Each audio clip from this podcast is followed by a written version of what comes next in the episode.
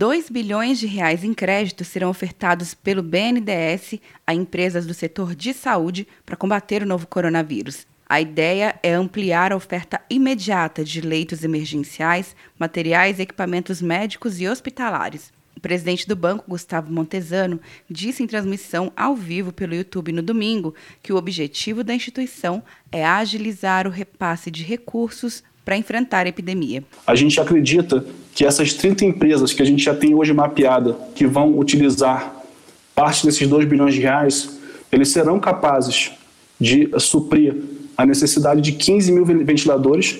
Isso aí é 50% da necessidade estimada do SUS para 90 dias, 5 mil monitores, vamos financiar 3 mil leitos de UTI e 80 milhões de máscaras cirúrgicas. Segundo Montesano, até o fim de abril será disponibilizada uma linha de crédito para ajudar empresas aéreas impactadas pela restrição de viagens nacionais e internacionais. Na sexta-feira, o BNDES anunciou uma linha de crédito emergencial de cerca de 40 bilhões de reais para ajudar pequenas e médias empresas a quitar a folha de pagamentos. O setor está entre os mais afetados pela crise gerada pela pandemia de coronavírus.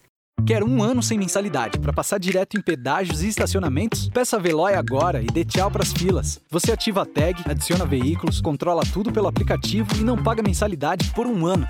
É por tempo limitado. Não perca. Veloy. Piscou, passou. De Brasília, Luciana Castro.